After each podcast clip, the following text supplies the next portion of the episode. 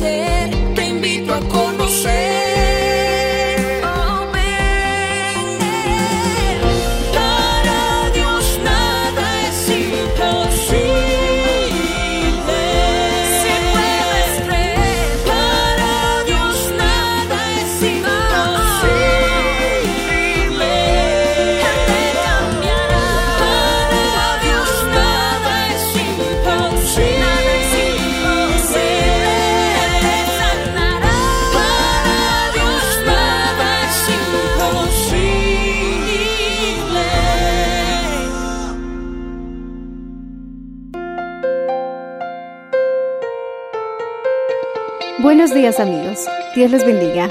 Hoy les traeremos el mensaje del Señor bajo el título Las iglesias del Apocalipsis, en la voz del reverendo Enrique Valenzuela. Escuchemos. Bueno, primeramente dice, escribe al ángel de la iglesia. El ángel de la iglesia es el mensajero. Literalmente ángel significa mensajero. En este caso, mi hermano, puedes referirse, como dice la Biblia, al mensajero, al pastor. Entonces es- Dios es quien envía el mensaje al pastor y el pastor tiene que compartírselo al pueblo. Por eso es una gran responsabilidad que el pastor tenga buena comunión con Dios, porque lo que va a hablar no debe ser palabra de hombre, sino palabra de Dios. Decimos amén, hermanos. Dirigida por Dios, ungida por el Señor, y para eso está la oración, para eso está la consagración y poder, mi hermano, entender que predicar la palabra no solamente es intelectualismo, no es suficiente. Necesitamos dos cosas más. Comunión con Dios, decimos amén, y testimonio. Hay personas que pueden tener un gran intelectualismo y no tener testimonio. Yo tenía 16 años y estaba en una librería evangélica tratando de buscar algunos libritos porque quería aprender. Estaba en esa emoción y sigo en esa emoción de poder conocer de Dios y estaba dando mis primeros pasos para estudiar la Biblia y de pronto un señor ebrio con un olor a alcohol me dijo, yo soy licenciado en teología, si quieres puedo enseñarte la Biblia. Y yo, siendo recién convertido, me di cuenta que eso no era una opción sabia, que, que el intelectualismo jamás va a rebasar lo que es el testimonio. Yo, con mis semanas o tal vez algunos meses de convertido, le respondí, gracias Señor. Y lo rechacé inmediatamente porque dentro de mí dije, ¿qué me puede enseñar él si está ebrio, si está borracho? Y yo ya sabía que la Biblia dice que los borrachos no heredarán el reino de los cielos. Podrá ser licenciado en teología, podrá tener los estudios que quiera, pero mi hermano, el intelectualismo jamás rebasará el testimonio. Decimos amén, hermanos. Alaba al Señor si puedes entenderlo. Bendito sea el nombre del Señor Jesucristo. Él vive para siempre. Nuestro testimonio, mi hermano, son como esos pies, mi hermano, de que la Biblia dice que son semejantes al bronce bruñido. Estaba Jesús bien plantado, bien parado. Nadie le movía, como decíamos, el tapete. Bendito sea el nombre del Señor Jesús, porque nuestro testimonio nos hace estar firmes como el monte de Sión, dice la Biblia, inconmovibles. Ese testimonio también lo llama la coraza de justicia. Si te acusan de cualquier cosa, es mentira, porque tú tienes un buen testimonio delante de Dios y no tienes más que mentir o calumniar, porque tienes testimonio. Decimos amén. Y la coraza es la que cubre, mi hermano, las partes vitales. Gloria al Señor Jesucristo. No te olvides que en, el, que en el armamento, en la armadura del cristiano, también está el cinto de verdad. Y el cinto de verdad también estaba la espada del Espíritu, que es la palabra de Dios. Ese cinto de verdad es lo que sostenía el estuche, donde se envainaba la espada. ¿Te das cuenta que muchos tienen la espada caída porque no tienen verdad ceñidas a sus lomos. Sus vidas no son verdad. Sus vidas son una triste y lamentable mentira. Por eso tienen sus espadas caídas. Por eso sus mensajes no llegan. Por eso sus mensajes no calan profundo en el corazón de los hombres, de las mujeres. Porque tienen una espada caída. Pero cuando se comprometan con la verdad y la verdad los haga libres y se ciñan los lomos de verdad, ese cinto de verdad, ese cinturón que nosotros usamos de verdad, entonces podremos tener, mi hermano, también la espada bien colocada. Alabado sea el Señor en su lugar, porque la espada se sostiene por la verdad. Decimos amén, hermanos. Alaba al Señor si lo entiendes. Yo creo que lo entiendes. Decimos amén. Yo creo que sí lo comprendes. Por eso, nuestro testimonio, precisamente nuestro testimonio, es tan importante que el intelectualismo está aquí y el testimonio está por encima. Cualquier cosa intelectual que hayas adquirido es buena, pero en Cristo Jesús no es suficiente si no tienes testimonio. De nada sirve, mi hermano, que sepamos de memoria todos los libros de la Biblia y vivamos, mi hermano, en una vida triste y lamentable de pecado. De nada sirve, mi hermano, que nos conozcamos algunas reglas de hermenéutica, de homilética para presentar los mensajes y estemos, mi hermano, hundidos en la, en la fornicación, en el adulterio, en la brujería, en sentimientos, mi hermano, contrarios a la naturaleza del Espíritu Santo. Alabado sea el Señor, resentidos, vengativos, que reaccionamos, mi hermano, de una manera tan reprochable contra el marido, contra la mujer, sí podemos enojarnos. La Biblia es más, te autoriza, enójate, pero no pequéis, dice la Biblia. Pero ¿cómo vamos a llegar al punto en que la mujer le va a romper el plato en la cabeza del marido? Que el marido le va a agarrar a bofetadas a su esposa. ¿Dónde está el testimonio? De nada sirve que conozcas el hebreo, el griego, quizás hasta el arameo. Si no tienes testimonio, mi hermano, no es suficiente. Decimos amén, hermanos. Tenemos que tener testimonio. Por eso dice que Él tiene ojos como llamas de fuego. Porque además de que está bien parado, tiene una mirada y conoce y escudriña lo más profundo de nuestro ser. Por eso la Biblia dice que Dios no puede ser burlado. Él sabe cuáles son las intenciones de nuestro corazón. Él conoce nuestros pensamientos. Y al tener clara esa realidad, muchos de nosotros deberíamos avergonzarnos por la clase de pensamientos que permitimos en nuestras mentes, en nuestros corazones, porque el Señor está mirando lo que pensamos. Mi hermano, el Señor muchas veces, alabado sea el Señor Jesús, mira nuestro corazón antes de tomar decisiones. Por ejemplo, en el capítulo 6 de Génesis, dice que el Señor decidió destruir la humanidad. Y si lees literalmente, es que explica, porque la intención de los corazones de los hombres siempre era hacer lo malo. Es decir, Dios veía sus corazones, que siempre estaban con la intención. Quizás mi hermano no lo estaban cumpliendo al 50%, al 40%, al 80%, pero ya Dios mira el corazón. Y, por eso Dios destruyó esa antigua generación, porque en su corazón siempre estaba el deseo de hacer lo malo. Oh, mi hermano, deberíamos pensar en lo que pensamos. Y te soy sincero, en lo que más la mayoría, estoy seguro, de los cristianos pecan, es en este corazoncito, hermano, que a veces nos traiciona y nos damos libertades de hacer cosas en nuestra imaginación y creemos que podemos vivir en esa situación porque supuestamente no es real. Pero mi hermano, Dios mira las intenciones de nuestro corazón. Él tiene ojos como llamas de fuego. Decimos amén, hermanos. ¿Cuántos dicen amén? Y a su nombre, y a su gloria. Yo conozco tus obras y lo repite nuevamente. Cuarta vez que lo vuelve a decir, o mejor dicho, a la cuarta iglesia se lo vuelve a repetir. Yo conozco tus obras. Amor, le dice, fe y servicio, tu paciencia. Pero mira, tus obras postreras son más que las primeras. Alabado sea el nombre del Señor Jesús. Claramente, mi hermano, aquí muestra que es una iglesia de obras. Pero ¿de qué sirven nuestras obras si el Señor nos reprende? Porque dice en el verso 20, pero tengo contra ti. El verso 20 dice, tengo contra ti. Sea mucho, sea poco, pero dice, tengo contra ti. Las obras, mi hermano, en ese tiempo ellos creían que iban a salvarse por penitencias. Mi hermano, eh, situaciones que no son bíblicas, por ejemplo, andate de rodillas desde la puerta al altar pidiéndole a Dios para que te responda a tu oración. Eso no es bíblico. Y hay evangélicos, mi hermano, que piensan que, que haciendo esas cosas van a ser oídos por Dios. Andate a las 5 de la mañana y de rodillas anda desde la puerta hasta el altar rogando a Dios. Eso lo hacían en el catolicismo. Ahora lo quieren hacer aquí en la iglesia. No es sangrándote las rodillas que Dios te va a escuchar. No es, mi hermano, pasándote largos días de ayuno hasta que azotes tu cuerpo y no poder más que Dios te va a escuchar. No, dice mi hermano que es con fe. Tu ayuno cobra sentido cuando ayunas con fe. Tu oración cobra sentido cuando oras con fe. No son tus abundantes obras, aunque las postreras sean más que las primeras. Recuerda que la salvación es por fe, es por gracia, es creyéndole a Dios.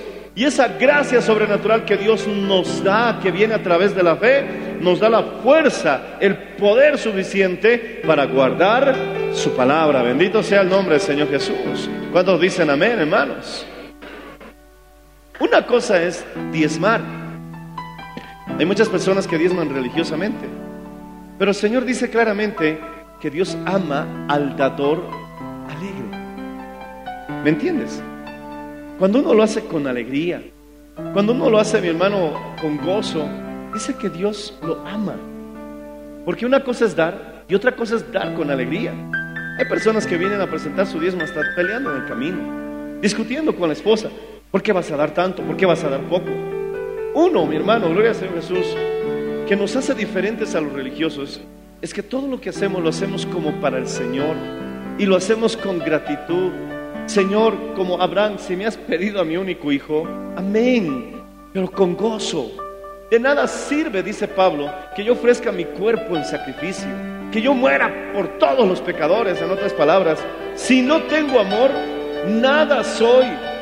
Jesús no solamente tuvo que enfrentar el desafío físico de soportar tanto dolor, sino que además de soportar tanto dolor, de soportar tanta burla, para darle sentido a ese gran sacrificio, tenía que hacerlo con amor. Bendito sea el nombre, Señor Jesús, para que realmente valga esa muerte que Jesús hizo por nosotros en aquella cruz. Alabado sea el nombre, Cristo.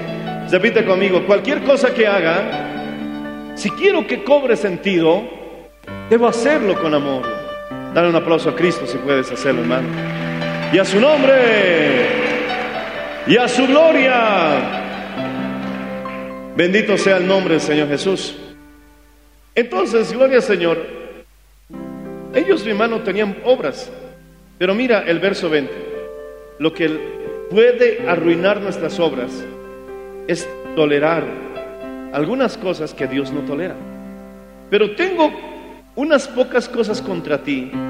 Uno, que toleras a esa mujer Jezabel, que se dice profetiza, que enseña y seduzca a mis siervos a fornicar y a comer cosas sacrificadas a los ídolos. Primero, Jezabel es un espíritu que induce a los hermanos a la idolatría. Hay muchas clases de idolatría.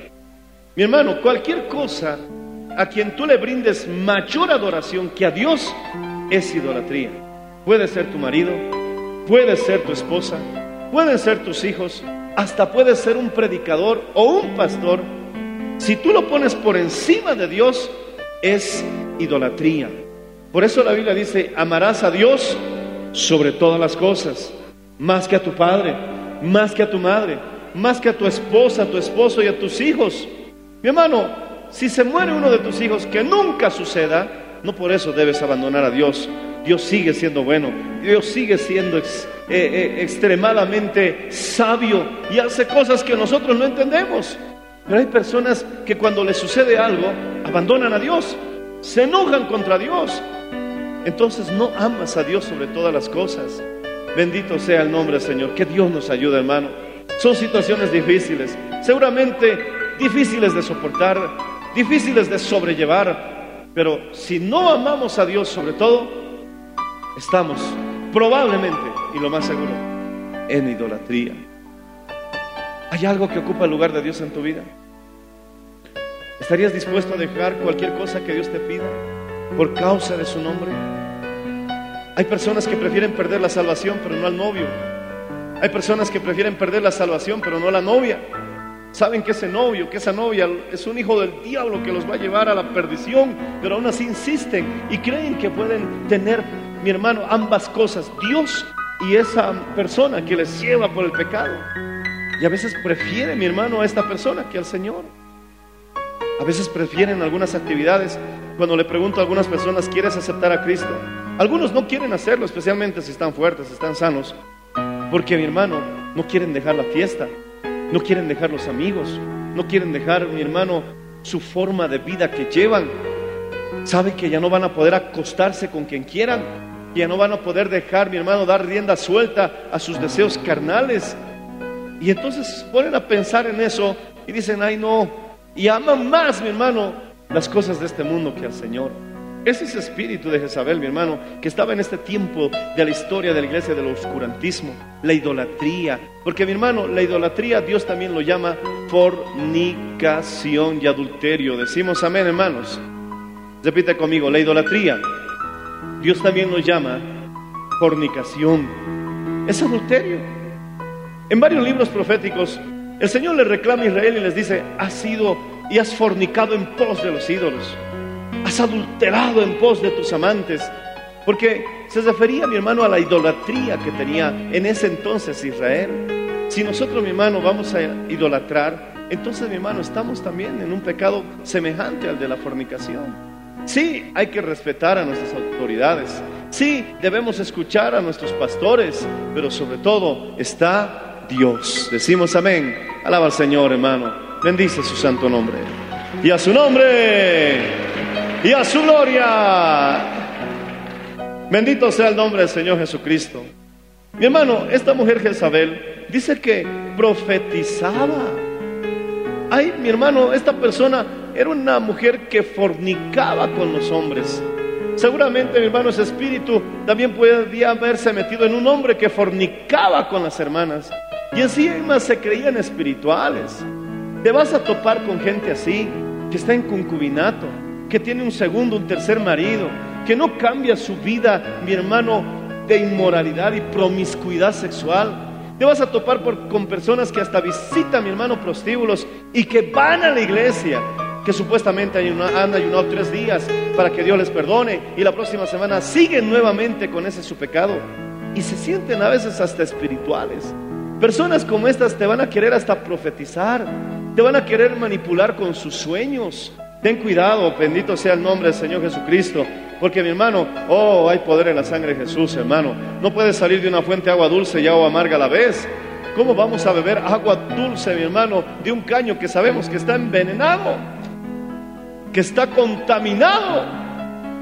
Por eso, mi hermano, los que tenemos que servir al Señor en este altar, tenemos que tener plena conciencia que nuestro compromiso es con Dios que nuestro compromiso, mi hermano, es con el Señor para ser de bendición a la congregación. Oh, hay poder en la sangre de Cristo. Y volvemos nuevamente a lo mismo que dijimos, mi hermano, que el testimonio está por encima del intelectualismo. Ahora digo que el testimonio está por encima incluso de aparentes dones del Espíritu, aparentes dones. El testimonio está por encima de aquellas personas que profetizan. El testimonio está por encima de aquellas personas que hasta pueden orar y sanarse a los enfermos. ¿Por qué?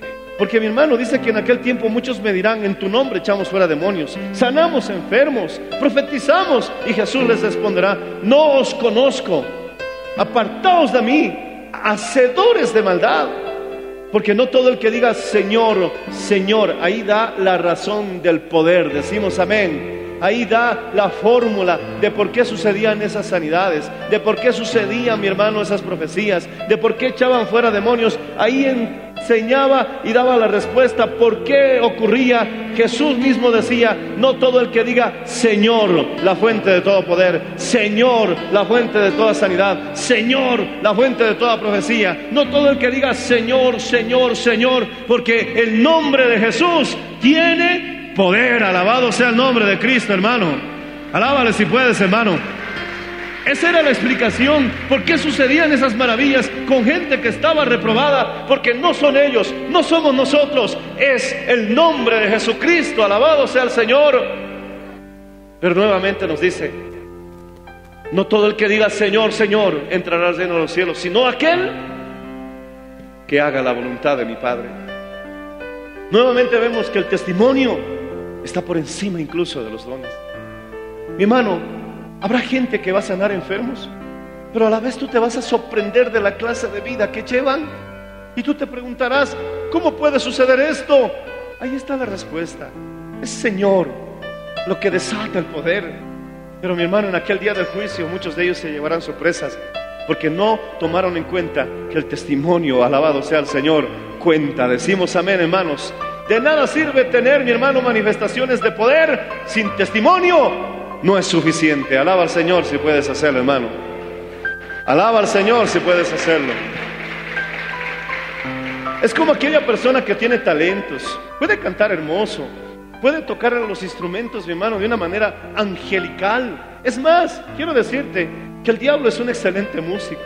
Que si escucharas tocar las melodías que el diablo toca, seguramente te fascinaría. Pero el Señor no le recibe la alabanza ni la música al diablo. Decimos amén, hermanos. Es lo mismo. Puede uno cantar, mi hermano, de una forma, mi hermano, extraordinaria y única, pero sin testimonio, no es suficiente. Lo más valioso que tienes es tu testimonio.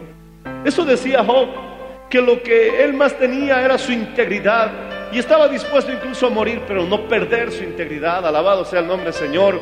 Por eso él no maldijo. Su esposa le dijo, maldice a Dios y muérete. Sus amigos le decían, tú pecaste, por eso estás así tan enfermo. Pero él decía, no, tengo mi integridad y no la voy a soltar. Alabado sea el nombre del Señor Jesús. Y no maldijo a Dios, aunque sí se quejó de sus dolores, pero no maldijo al Señor. Y el Señor, mi hermano, le dio la victoria. Alabado sea el nombre de Cristo. Porque lo más valioso que tienes es tu testimonio. Alabado al Señor si puedes hacerlo, hermano. Alábale si puedes hacerlo, hermano. En el verso 21, el Señor dice, le he dado tiempo para que se arrepienta. Miren qué bueno es Dios. A esta mujer, Jezabel, Dios le dio tiempo para arrepentirse.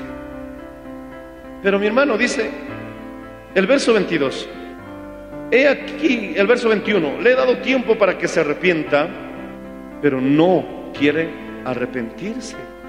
En este caso de su fornicación. Hay personas, mi hermano, que Dios en su gracia les ha dado tiempo para que se arrepientan. Pero lamentablemente hay muchos que no quieren arrepentirse. Quieren seguir iguales. Quieren seguir, mi hermano, aparentando. Y Dios les dice, te estoy dando tiempo, arrepiente, cambia, sé quién eres, sé lo que haces, no me engañas, puedes burlarte del pastor, puedes burlarte de los líderes, pero el Señor te dice, de mí no te burlas, porque yo conozco tus obras. Te he dado tiempo para que te arrepientas. Pero también el Señor mismo dice, pero no quiere arrepentirse. Porque hay gente que no quiere arrepentirse. Hay gente que no va a dejar su, como dicen, su modus vivendi, su forma de vida. No quieren arrepentirse. Y mira el verso 22. Dice, he aquí yo lo arrojo en cama y en gran tribulación a los que con ella adulteran, si no se arrepienten de las obras de ella. Ya Dios está, mi hermano, proclamando calamidad en su salud, calamidad, una enfermedad que la va a atormentar en la cama. Mi hermano, como ella buscó sus pecados, precisamente Dios la va a juzgar en el lugar donde pecaba, hermano, en la cama. La arrojará en cama con gran tormento. ¿Te ves? ¿Te das cuenta, hermano? Que el Señor va a juzgar a esas personas precisamente en el área donde pecaban. Por eso vemos, hermano, hay personas que hoy están muriendo literalmente en la cama, con enfermedades venéreas, con enfermedades de transmisión sexual. Personas, mi hermano, que ya no se puede hacer nada con ellos, porque Dios les dio su tiempo para arrepentirse, pero no quieren arrepentirse, no quieren dejar sus fornicaciones, y el Señor entonces les dice, aquí la arrojo en la cama, y no solamente a ella, en gran tribulación, sino también a los que con ella adulteran y no se arrepienten de las obras de ella. Si uno cae, mi hermano, jala todos. Oh, hay poder en la sangre de Jesús, hermano. Ahora, mi hermano, también vemos en el verso 23 la consecuencia. Y a sus hijos heriré de muerte. Qué terrible, hermano. Que los hijos tengan que verse afectados por los pecados de su padre. Son inocentes. Pero mi hermano, muchos de esos prácticamente van a estar muertos en vida. Cuando se descubre el adulterio a la mujer, cuando le descubren el adulterio al varón, ¿piensas que tus hijos van a estar felices? No, ellos no sienten nada. ¿Piensas que son robots, que no tienen corazón, que les vale, que les importa cómo vivas? ¿No crees que les estás haciendo daño al ver cómo ellos van a llorar, van a gemir, al ver que su papá se ha ido de casa, que su mamá está con otro hombre, que trae un padrastro que a veces hasta abusa de los hijos? Oh, mi hermano, literalmente esa herida de muerte la ha provocado Jezabel y sus amantes. Dios no quería eso para ellas, pero el Señor, mi hermano, lo asume como si fuese un juicio de parte de Él. A sus hijos herirá de muerte, cuando en realidad fueron ellos quienes provocaron toda esa situación. ¿Qué hijo va a quedar feliz, mi hermano, al ver un hogar deshecho? ¿Qué niño se siente feliz al día del padre? Todos con sus papás y él no tiene a nadie, apenas un abuelito que está ahí con él, pero no es lo mismo. No está su verdadero papá con él. Que el día de la madre, mi hermano, todos están con sus mamás abrazados y él no quiere ir a clases porque sabe que ese día no va a estar mamá, porque se fue con otro hombre, porque se divorciaron, se separaron. Quizás el matrimonio fue insostenible, quizás pueden haber muchas razones para justificar tu separación. Es cierto, puede haber muchas razones por las cuales se puede justificar tu separación, pero eso no puede borrar también la realidad de que hay hijos que literalmente están heridos, de muerte. Oh, levanta las manos y adora al Señor, hermano. Oh, mi hermano, el Señor dice, si no se arrepienten de los pecados de ella, alabado sea el nombre del Señor Jesucristo. Oh, mi hermano, el que se arrepiente hallará oportunidad, el que se arrepiente hallará misericordia, pero el que no quiere arrepentirse, mi hermano, seguramente el tiempo está corriendo en su contra. Y él o ella no sabe, mi hermano, que ya se le está agotando y quizás Dios le está advirtiendo esta noche a través de este mensaje lo que ha de suceder. Alaba al Señor si puedes hacerlo, hermano. Que alguien diga aleluya. Que alguien diga gloria a Dios. Y dice, todas las iglesias sabrán que yo soy el que escudriña la mente y el corazón. Y os daré a cada uno según vuestras obras. Pero a vosotros, a los demás, a los que están en Teatira, a cuantos no tienen esa doctrina y no han conocido lo que ellos llaman las profundidades de Satanás. Yo os digo, no te impondré otra carga. ¿Cuáles son esas profundidades de Satanás? Obviamente está hablando de hechicería, de brujería. Y no está hablando de hechicería, de brujería en el mundo. No está hablando de hechicería, de brujería, mi hermano, allá en las religiones paganas. Lo triste de esta realidad es que está hablando de esas profundidades de Satanás en la misma iglesia. Había brujería en la iglesia, había hechicería en la iglesia, había personas que seguían consultando horóscopos en la iglesia. Libra, Leo, Tauro. ¿No quieren el horóscopo convencional que conocemos la mayoría? Horóscopo chino, dragón, perro, Ahora están en el año del chancho o del cerdo. Y mi hermano, quieren predecir su futuro a través de esa clase de horóscopos. Quieren que las estrellas, el movimiento de las estrellas, mi hermano, predecir sus vidas con esta clase de, de astrología. Lo triste, mi hermano, es que había brujería en medio de la iglesia.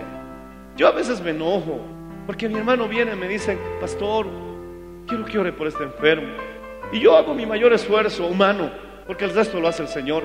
Le hablo la palabra, oro por Él, hasta le unjo con aceite si es necesario. Y voy declarando que está sano en el nombre de Jesús. ¿Para qué? Para que en la tarde se vayan a buscar al brujo para asegurarse. Una, una locura, hermano. Una insensatez. Dicen, en la mañana me voy con Dios y en la tarde con el brujo así para que me aseguro por los dos lados. Qué insensatez, qué locura es esa. Y a veces, mi hermano, esa, esa forma Y esa actitud lo tienen gente que va a la iglesia. Mi hermano, Tiatira es una triste realidad de muchos lugares donde se dice adorar a Dios, pero en medio de la iglesia se está practicando las profundidades de Satanás. Que alguien diga conmigo, hay poder en la sangre de Cristo, hermano. Hay poder en la sangre de Jesucristo, hermano.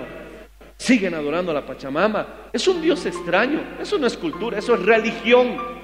La cultura es otra cosa. Yo me visto con aguayo, yo me pongo mi chulo, me pongo mi hermano, mi ropa autóctona cuando tenemos cultos y reuniones de pueblos originarios porque me enorgullezco de ser boliviano y no me voy a avergonzar. Y en el Chapare también voy a hacer lo mismo.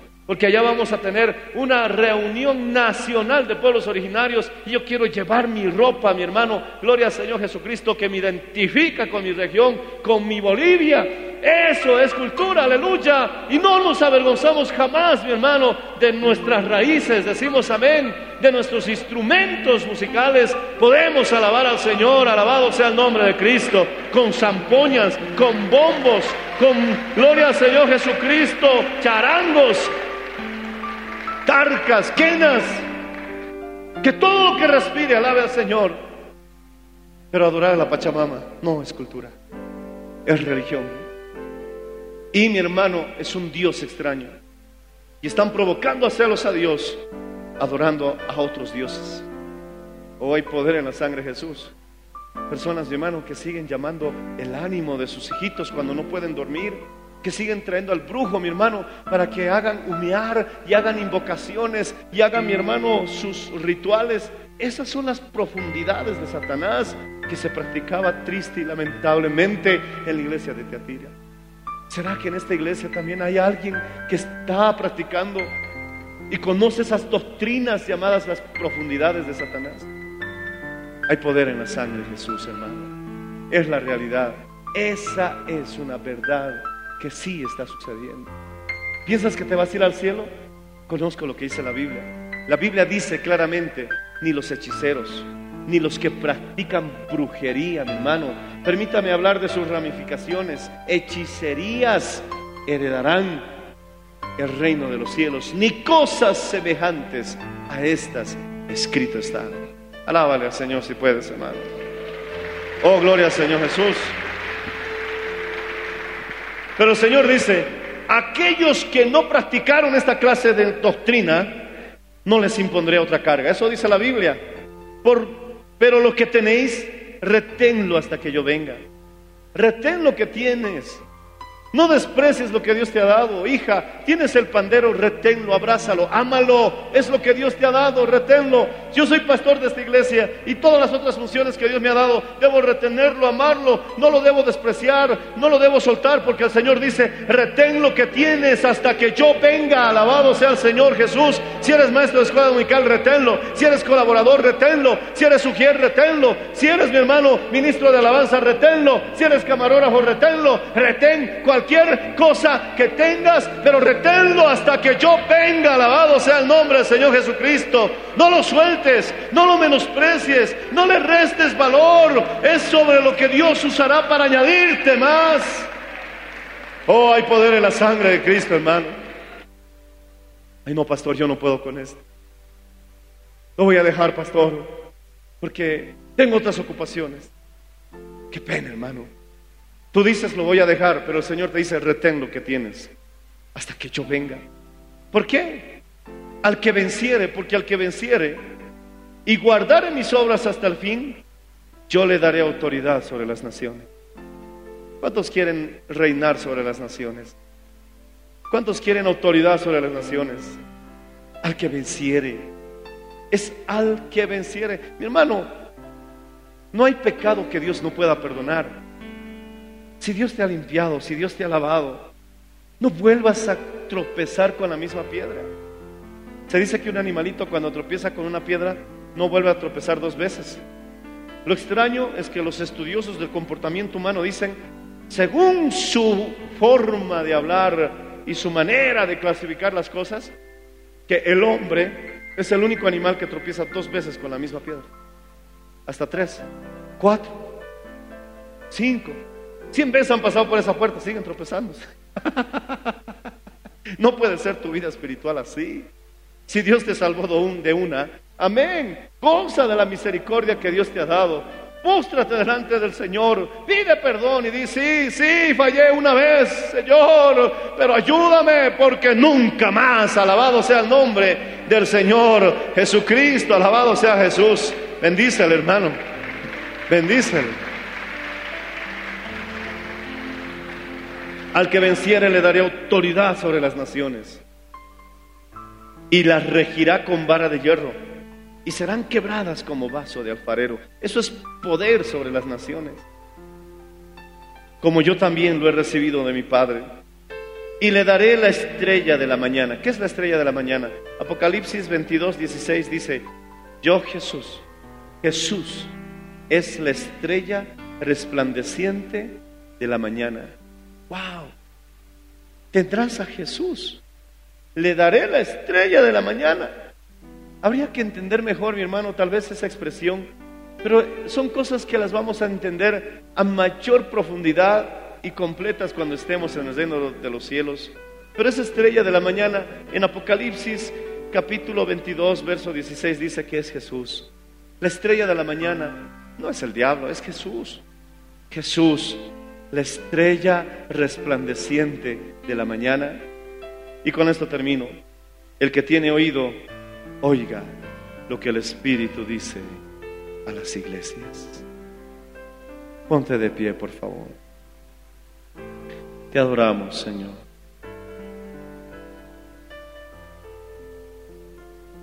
A esta iglesia también se la suele llamar la iglesia corrupta. Después de esta iglesia viene otra iglesia que es la de la reforma. Después de esta iglesia viene otra iglesia que es la del avivamiento. Y después de esta viene la peor de todas, la de la apostasía. Levanta las manos al cielo. Dile, Señor, hoy he comprendido que el testimonio está por encima del intelectualismo, que el testimonio está por encima de los dones y de los talentos. Sí quiero los dones, sí quiero sanidades, quiero milagros, pero sin testimonio no es suficiente. Quiero conocer a profundidad tu palabra. Quiero, Señor, tener esa revelación profunda, ese maná escondido, pero sin testimonio no es suficiente. Ayúdanos, Señor, a entender esto. Ayúdanos a guardarnos, Señor, de ese espíritu de Jezabel. Oh Padre Celestial, Señor, que tú le has dado hasta tiempo para arrepentirse, pero no quiere. Ese sensualismo, ese sexualismo, mi hermano, que se practica lamentablemente en una iglesia que atira, donde las personas que asistían eran adúlteros y fornicarios. Y además era una iglesia que decía adorar a Dios, pero también practicaba brujería, las profundidades de Satanás. Oh, hay poder en la sangre de Cristo. El Señor dice, retén lo que tienes. A los que no han participado de esa doctrina, retén lo que tienes hasta que yo vuelva. No te impondré otra carga, solo retén lo que tienes. Y al que venciere, el Señor dice, le daré autoridad sobre las naciones. Es al que venciere. Levanta las manos al cielo. ¿Habrá alguna persona en este lugar que quiera hablar con el Señor? ¿Habrá aquí alguna persona que quiere decirle, Señor, ayúdame a estar firme en estos tiempos? Tal vez quieras orar por algún pariente que sabes que no está bien espiritualmente. Que tú quisieras verlo, mi hermano, más firme en la iglesia. Este es el momento. Y tú, amigo, que me escuchas, que aún no entregaste a tu vida a Jesús, este es el momento. Acércate, habla con el Señor. El Señor dice, le he dado tiempo para que se arrepienta. ¿Será tu caso? ¿Serás tú el que no quiere arrepentirse? Dice que Jezabel no quería arrepentirse. Pero el Señor es bueno y le ha dado a una, a una persona así tiempo. Ven a hablar con Él, ora por tu vida, ora por tu pariente. Empieza contigo mismo, dile Señor, mírame, mírame Señor, realmente estoy comprometido contigo, realmente estoy haciendo las cosas con amor. Oh Señor, en el nombre de Jesús. Pablo dice en Corintios 13, si yo poseyera todos los secretos, los misterios de la ciencia, esa fe capaz de mover montañas, si diera mi cuerpo a ser quemado y sacrificado por los demás, si no tengo amor, nada soy. Oh Señor, tú nos has mostrado que hay cosas más importantes que otras. Las obras no tienen sentido. Las obras no tienen sentido si no tenemos testimonio. Levanta las manos al cielo, habla con Él un instante. Habla con Él. Perdóname, Señor, díselo. Díselo conmigo. Perdóname, Señor. Me avergüenzo. Me avergüenzo muchas veces de lo que he admitido en mi mente. Me avergüenzo muchas veces de lo que he permitido que mi corazón divague. Perdóname. Perdóname, díselo de corazón. Tú conoces, tú sabes de qué necesitas hablar con Él. Habla con Él.